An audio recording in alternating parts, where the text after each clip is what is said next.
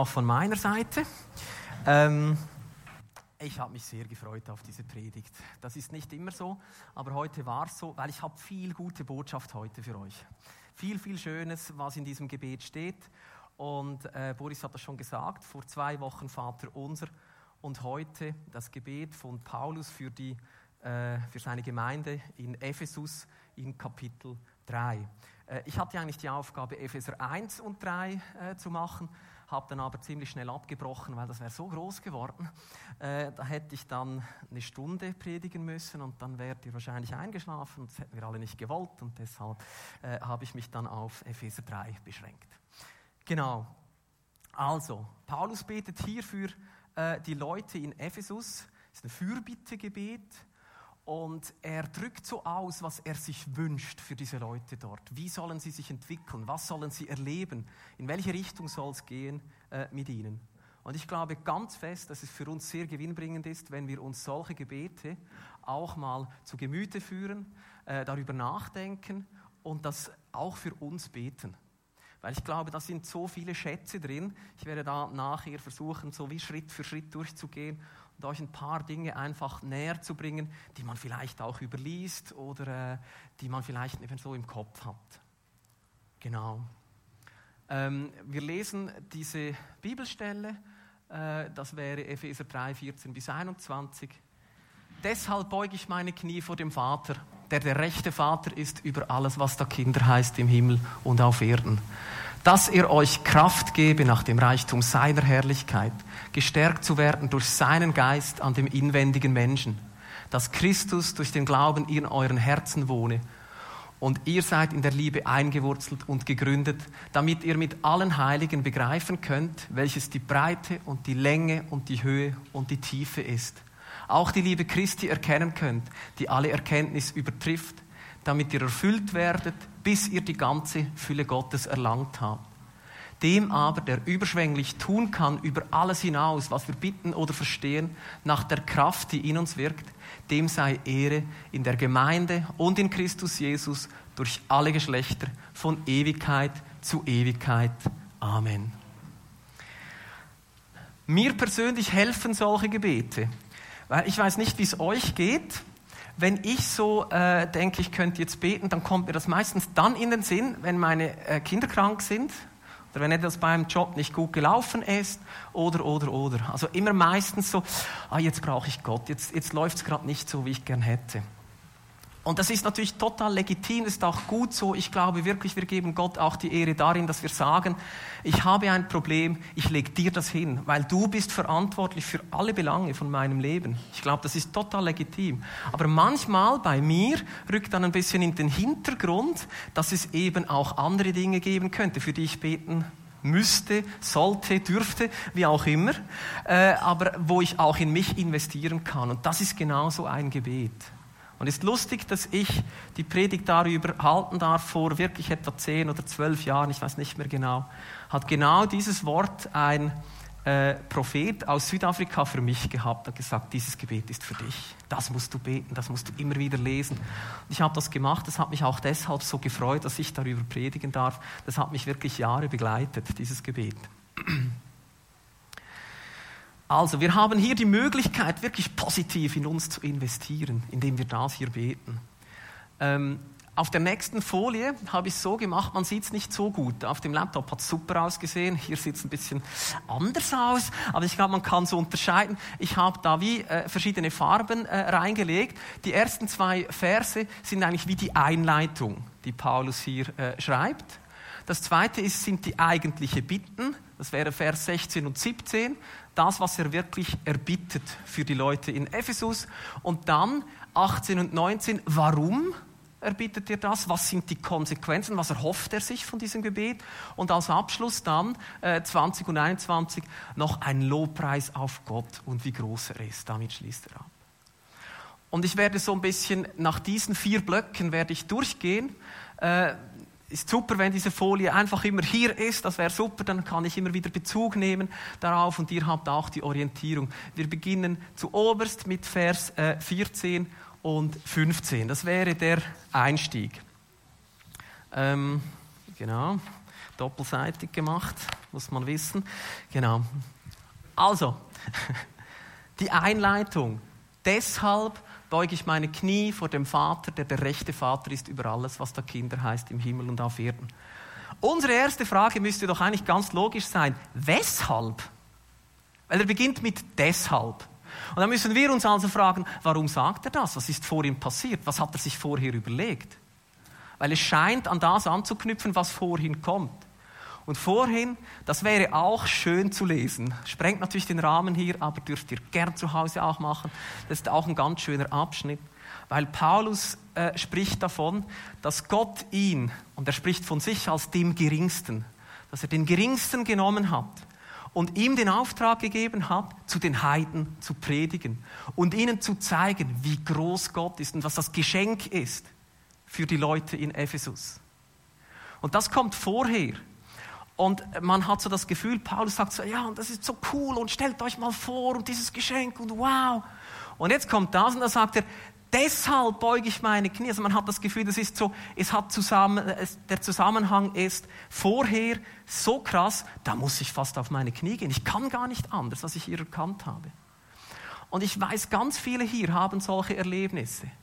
Ich erinnere mich, ich war mal in einer sogenannten Impact-Woche von der FCG, das ist auch Jahre her.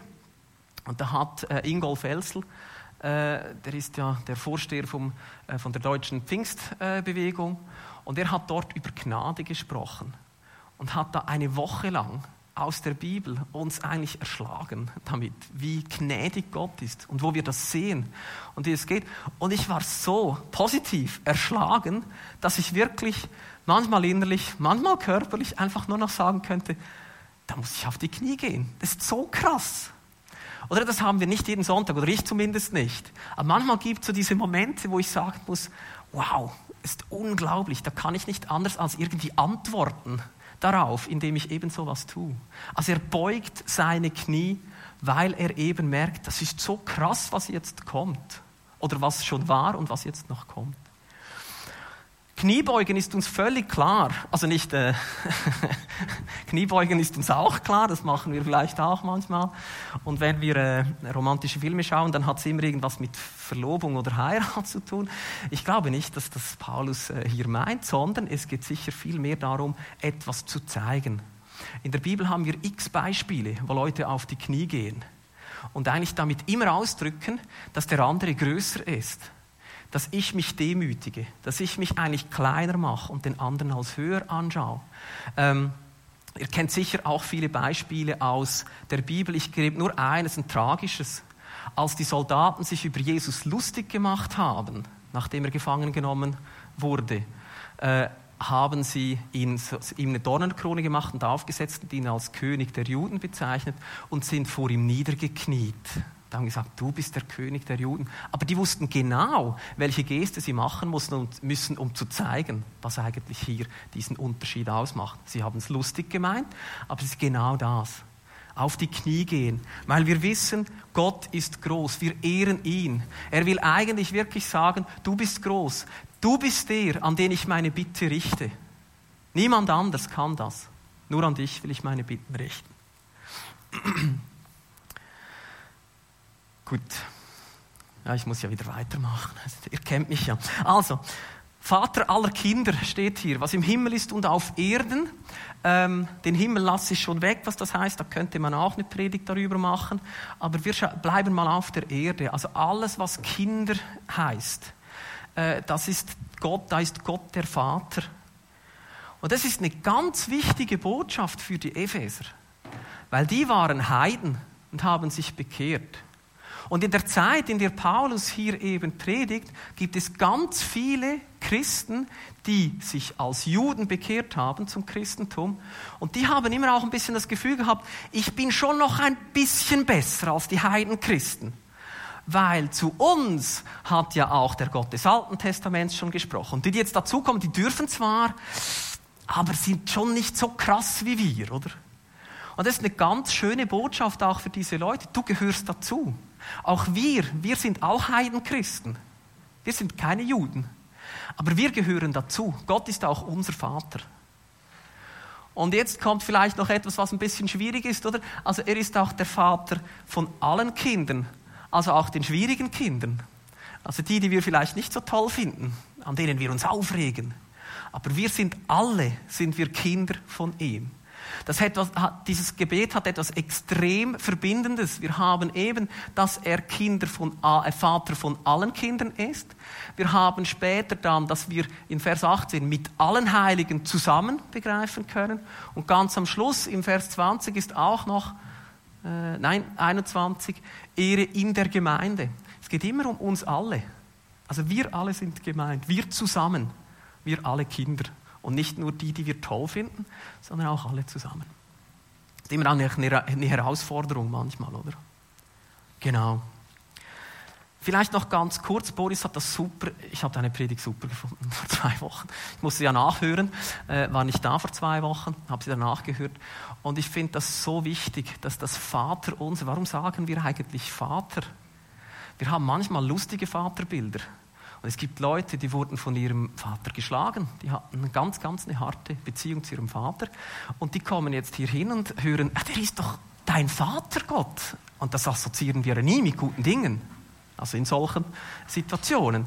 Und ich finde ganz wichtig, dass uns klar ist, dass Paulus das hier durchwegs positiv meint. Stell dir einen tollen Vater vor, der seine Kinder liebt, der sie begleitet, der ihnen in ihrer Entwicklung hilft, der, sie, der schaut, dass sie mündig werden, dass sie äh, im Leben ihre Begabungen entfalten können. Das ist gemeint hier.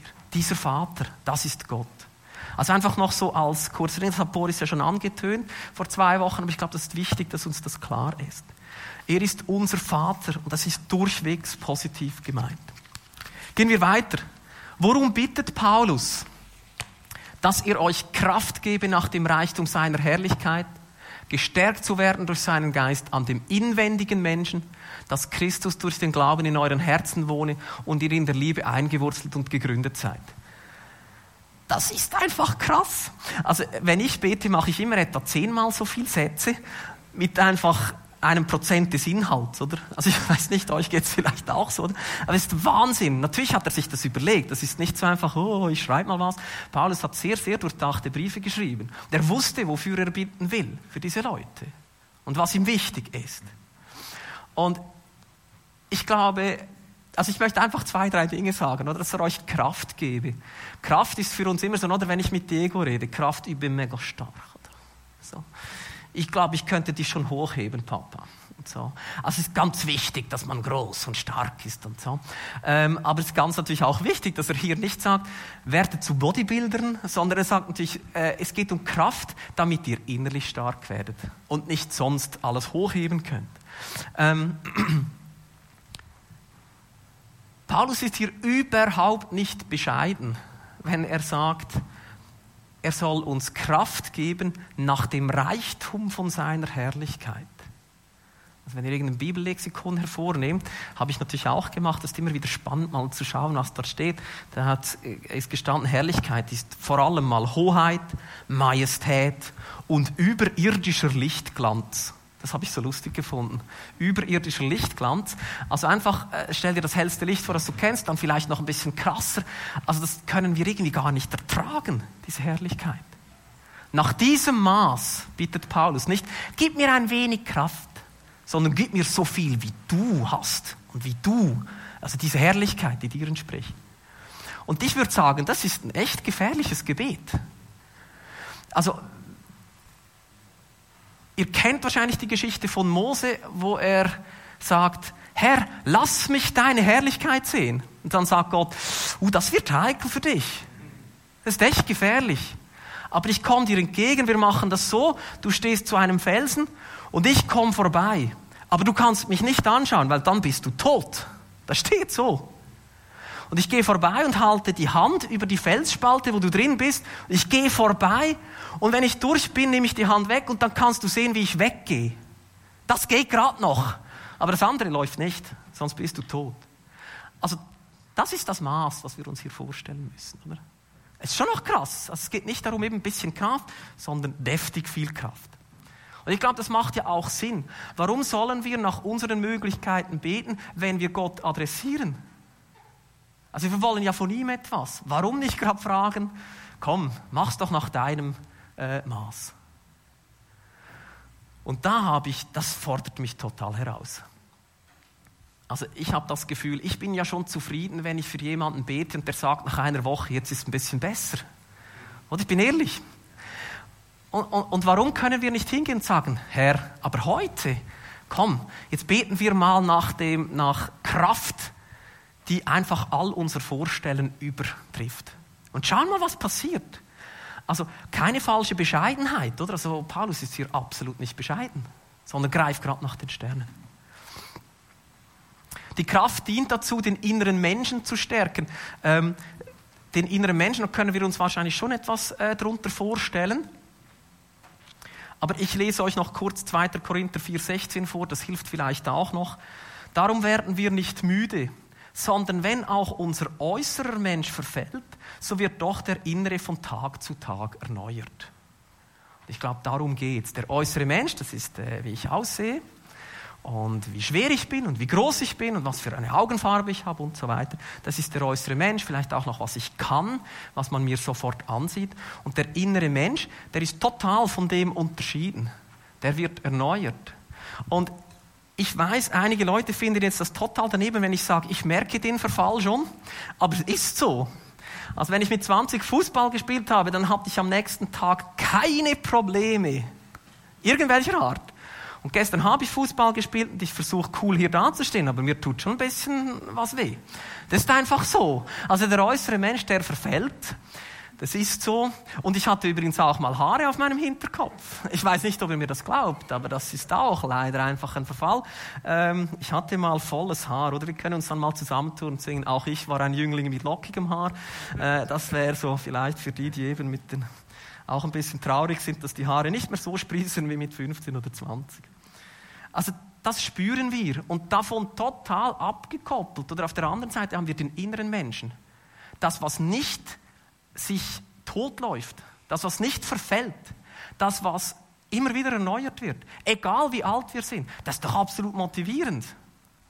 Auch wenn ich im Bett bin, auch wenn ich im Rollstuhl bin, auch wenn ich einfach keine Kraft mehr habe, dann ist doch der innere Mensch, der wird erneuert von Gott. Ich finde das unglaublich motivierend. Weil ich ja Schmerzen habe heute, oder? Also finde ich das doppelt motivierend.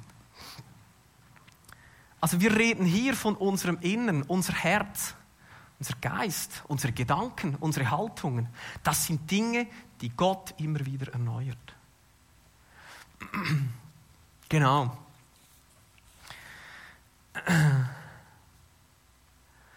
Hier ist die Rede vom Heiligen Geist. Ihr seht das. Äh, durch seinen Geist an dem inwendigen Menschen und nachher kommt Christus. Dass Christus durch den Glauben in euren Herzen wohne und ihr in der Liebe eingewurzelt und gegründet seid. Das ist mega cool, dass Christus durch den Glauben in unseren, in unseren Herzen wohnt. Und jetzt muss ich kurz was Wichtiges sagen. Für uns ist oft Herz der Sitz unserer Gefühle. Ah, ich bin verliebt. Das machen wir so, das verbinden wir mit dem Herzen und so. Ähm, das jüdische Verständnis vom Herzen ist viel mehr, das auch, aber es ist wirklich viel mehr. Auch der Sitz des Intellekts ist das Herz. Wir würden das dem Hirn zuschreiben oder dem Kopf. Aber bei, bei den Juden war das der ganze Mensch. Nicht nur Gefühle, auch Intellekt, das Verständnis, Wollen, das ist alles Herz. Und wenn wir jetzt das so lesen, müssten wir eigentlich eher sagen, dass Christus durch den Glauben in uns als ganzem Mensch, im wesentlichen Menschen wohnt. Also nicht nur im Herz und der Kopf ist dann abgekoppelt. Das kennt das jüdische Verständnis nicht. Das meint hier den ganzen Men äh, Menschen und nicht nur die Gefühle.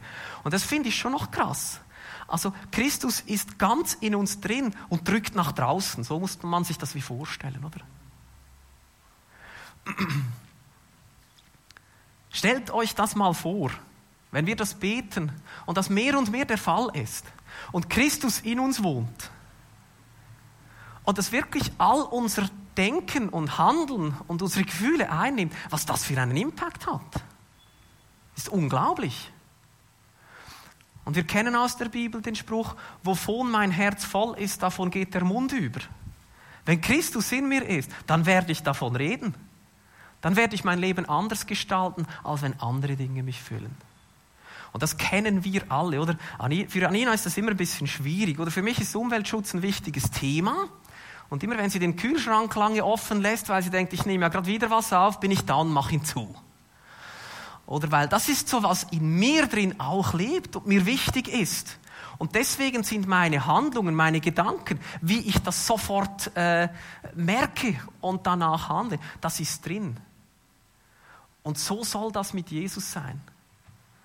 Am Ende werden wir beten. Denkt daran, ah, darum geht's. Christus soll in unseren Herzen wohnen, weil dann haben wir auch einen Output in diese Richtung. Dann wird alles von ihm äh, in Beschlag genommen. Dann sind wir wie durchtränkt. Eingewurzelt und gegründet in der Liebe. Ja, das ist äh, natürlich ein Bild aus der Biologie. Das gefällt mir natürlich. Das eine und das andere so aus der Architektur aber wir sind in der Liebe eingewurzelt. Und die Wurzeln von Pflanzen haben natürlich vorrangig mal vor allem zwei, es gibt auch andere noch, aber zwei Aufgaben. Zum einen Verankerung im Boden, dass die Pflanze auch noch steht, wenn es gewindet hat. Also wenn der Sturm kommt, dass sie trotzdem hält. Und das Zweite ist Aufnehmen von Wasser und äh, Substrat und so weiter, also Nährsalze und so weiter. Und ich glaube, darum geht es, wenn wir uns vorstellen, dass wir in der Liebe eingewurzelt sind. Was nehmen wir dann auf? Was ist dann die Frucht, die diese Pflanze bringt? Also dann kommt wirklich Liebe in unser Leben, in unsere Pflanze. Ich sage jetzt mal, wir sind eine Pflanze. Und die Früchte, die wir dann bringen, die sind ja auch von Liebe durchtränkt. Also darum geht es hier. Und die Architektursprache genau das Gleiche. Die Liebe, auf der sollen wir gegründet sein. Also das Fundament, auf dem unser Lebenshaus steht, ist die Liebe von Jesus. Das sagt es hier. Eingewurzelt, gegründet sein. Weil eben nachher alles eigentlich da dann in die Pflanze reinkommt und sich hält auch, die Liebe hält auch äh, Stand im Sturm und so weiter. Also das ist wie unser Fundament und das, was wir in unseren Früchten sehen sollen. Oder als ich natürlich hier vorbereitet habe, viele von euch sind sicher auch mal in die Jungschule gegangen, oder? Also, bau doch dieses Haus nicht auf sandigen Grund. Also das ist das richtige Fundament, oder? Wenn wir auf den Felsen bauen, auf das, was trägt, auf die Liebe von Jesus. Oder gepflanzt an Wasserbächen, oder wohl dem, der nicht wandelt, habt ihr vielleicht auch gesungen in der Jungschule, oder ich auch. Und äh, das sind so Dinge, oder die, da ist, das ist auch in Lied gut vorhanden, das kennen wir, das kommt in mir dann wieder hoch, wenn ich solche Dinge ähm, lese. Genau. Jetzt 18 bis 19 ist eigentlich die Erklärung für die Epheser, warum sollt ihr dafür beten? Warum bete ich dafür, genau für diese Dinge? Was ist dann der Output? Was sind die Konsequenzen davon? Und wenn wir das lesen, damit ihr mit allen Heiligen begreifen könnt, welches die Breite und die Länge und die Höhe und die Tiefe ist, auch die Liebe Christi erkennen könnt, die alle Erkenntnis übertrifft, damit ihr erfüllt werdet, bis ihr die ganze Fülle Gottes erlangt habt.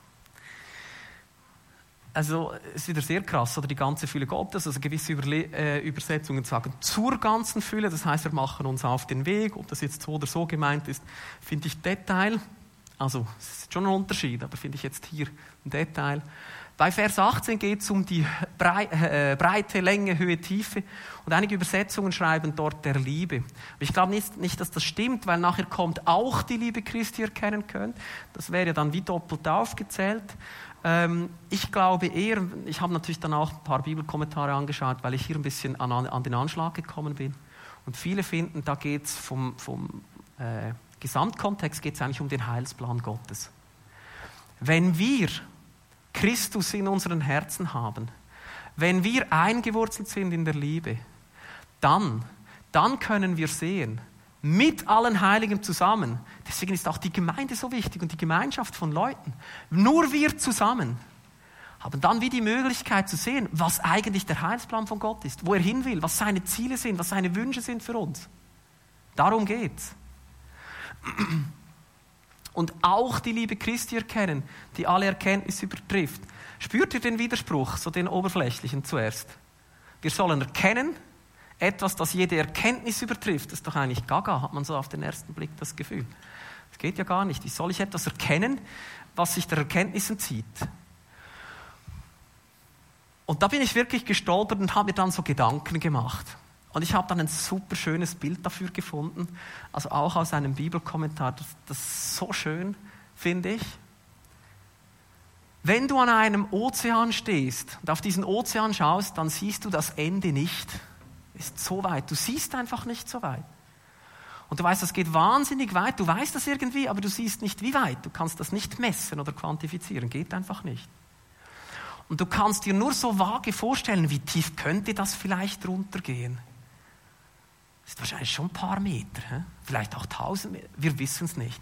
Wir wissen nur, shit, ich komme mir irgendwie klein vor daneben. Das merken wir. Ich glaube, darum geht es. Dass wir erkennen, dass die Erkenntnis, äh, dass die Liebe von Christi einfach viel höher ist. Und wir das nicht fassen können. Es ist wie dieser Ozean. Es ist so riesig, dass wir das nicht checken. Und das muss man mal einsaugen. Also, die Liebe von, von Gott zu uns ist so riesig, dass ich das nicht messen kann. Ich kann das nie verstehen. Wird nicht gehen. Das Einzige, was Paulus hier sagt, ist, schau doch mal hin, dann merkst du, wie riesig das sein muss, weil du es nicht checkst, checkst dann muss es noch größer sein. Ist doch Wahnsinn. Also finde ich, also das hat mich recht geflasht. Damit ihr erfüllt werdet, bis ihr die ganze Fülle Gottes äh, erlangt habt. Also das ist dann natürlich alles, was Gott ausmacht. Da gehe ich nicht groß äh, drauf ein, so was seine eben auch Ziele sind, was passiert dann nachher. Und ich komme in die Endphase. Ich muss ja auch. Äh, wie schließt Paulus ab? Und jetzt kommt, finde ich, das Coolste von allem. Da überliest man schnell, ich weiß nicht, ob euch das auch passiert. Mir passiert das immer. Jetzt ist eigentlich das Gebet so wie fertig. Und man sagt, ja, dem aber, der überschwänglich tun kann, dem sei noch Dank. So. Oder ich, ich lese oft da schnell drüber und denke, ich habe ja den Kern erfasst. Und jetzt kommt was so Cooles. Dem aber, der überschwänglich tun kann, über alles hinaus, was wir bitten oder verstehen, nach der Kraft, die in uns wirkt. Dem sei Ehre in der Gemeinde und in Christus Jesus durch alle Geschlechter von Ewigkeit zu Ewigkeit. Amen. Ich lese euch noch die äh, gute Nachricht vor. Die trifft hier einfach so gut, finde ich. Gott kann unendlich viel mehr an uns tun, als wir jemals von ihm erbitten oder uns ausdenken können. So mächtig ist die Kraft, mit der er in uns wirkt. Und dann der zweite, 21 ist fast gleich. Jetzt denkt sich Paulus ein Gebet aus, was er für die Epheser denkt und sagt, komm, ich greife nach den Sternen. Ich biete schon um was Krasses. Und wir denken so, boah, ist das krass, oder? Und dann ist das Gebet fertig und jetzt setzt er noch einen oben drauf und sagt, aber egal, was wir uns ausdenken, Gott kann noch viel krasser. Also, seid ihr mit mir? Das ist ja unglaublich. Und das ist so ein krasser Abschluss von ihm. Er bittet für, nicht für viele verschiedene Dinge, aber ich finde für krasse Dinge. Und am Schluss schließt er noch ab mit und sagt, aber wer weiß, vielleicht ist noch viel krasser, was er dann kriegt. Wir wissen es nicht. Schließlich wirkt er in dieser krassen Kraft in uns. Und ich finde das so tolle Botschaft, so schöne Botschaft. Wenn wir beten, wissen wir nicht mal, wie hoch wir äh, pokern sollen und dann kann er noch darüber hinaus. Und ich bete so klein manchmal. Oder eigentlich fast immer. Ähm, und ich möchte wirklich, also das hat mich wirklich beschäftigt, dieses Gebet in der Vorbereitung, weil ich merke, ich bin so schnell eigentlich zufrieden und Gott hätte so andere Möglichkeiten noch. Und das war cool. Gestern Abend hatte Anina Schmerzen im Arm und ich so, komm, ich bete für dich und habe so gerade vorher noch an der Predigt gehalten und gesagt, so jetzt aber, jetzt machen wir es richtig und nicht so bitzeli bitzeli. Und dann habe ich wirklich gebeten und zu Gott gesagt, Herr, du siehst, ich habe eigentlich den Glauben ja nicht, aber wenn Paulus hier für Kraft nach dem Reichtum von deiner Herrlichkeit bittet, mache ich das auch. Und dann, das war wirklich extrem cool. Anina hat dann nicht den Schmerz sofort gesagt, das war feurig heiß da. Und so ich so, ui. Also irgendwie denken wir ja, ja wirklich immer so, nein, das können wir nicht, das ist zu krass. Und ich ermutige euch wirklich, komm, wir versuchen es doch. Ich muss mich auch da ein bisschen reingeben und mich äh, ein bisschen reinschicken, oder? Also nach den Sternen zu greifen und äh, im Wissen noch, dass wir ja sowieso noch nicht verstehen, was da noch mehr abgehen kann. Also dass wir irgendwie unsere Haltung irgendwie wirklich ändern und sagen, Gott kann noch viel mehr, als ich denke. Ich muss ein bisschen abkürzen. Ich habe auf der nächsten Folie euch einfach noch ähm, etwas hingeschrieben, und zwar sind das weitere Gebete von Paulus. Es gibt noch mehr. Ich habe ein paar rausgepickt für euch. Ähm, wenn ihr wollt, ihr dürft das gerne jetzt fotografieren. Äh, lieber als zu mir kommen, wenn ich das zehnmal äh, noch sagen muss, aber ihr dürft auch zu mir kommen. Äh, ich glaube, das sind ganz viele Schätze drin. Ich habe eben, als ich das als prophetisches Wort gekriegt habe, dann mich auf die Suche gemacht in der Bibel. Und das sind so ein paar, die ich gefunden habe. Es gibt noch mehr, aber die finde ich super. Was wünscht sich Paulus für diese Gemeinden? Betet mal dem entlang. Der geht immer, der greift immer nach den Sternen. Das ist so cool. Und als Abschluss möchte ich es gern so machen, dass wir äh, nachher nochmal zur Folie zurückgehen. Also wir brauchen vielleicht noch ein paar Sekunden und dann das zusammen nochmal beten. Und stellt euch vor, wenn ihr dafür betet, stellt euch vor, was ist euch groß geworden? Was schwingt mit, wenn ihr einfach äh, da betet, dass Christus in meinem Herz wohnen soll? Was schwingt damit? Was heißt das denn überhaupt?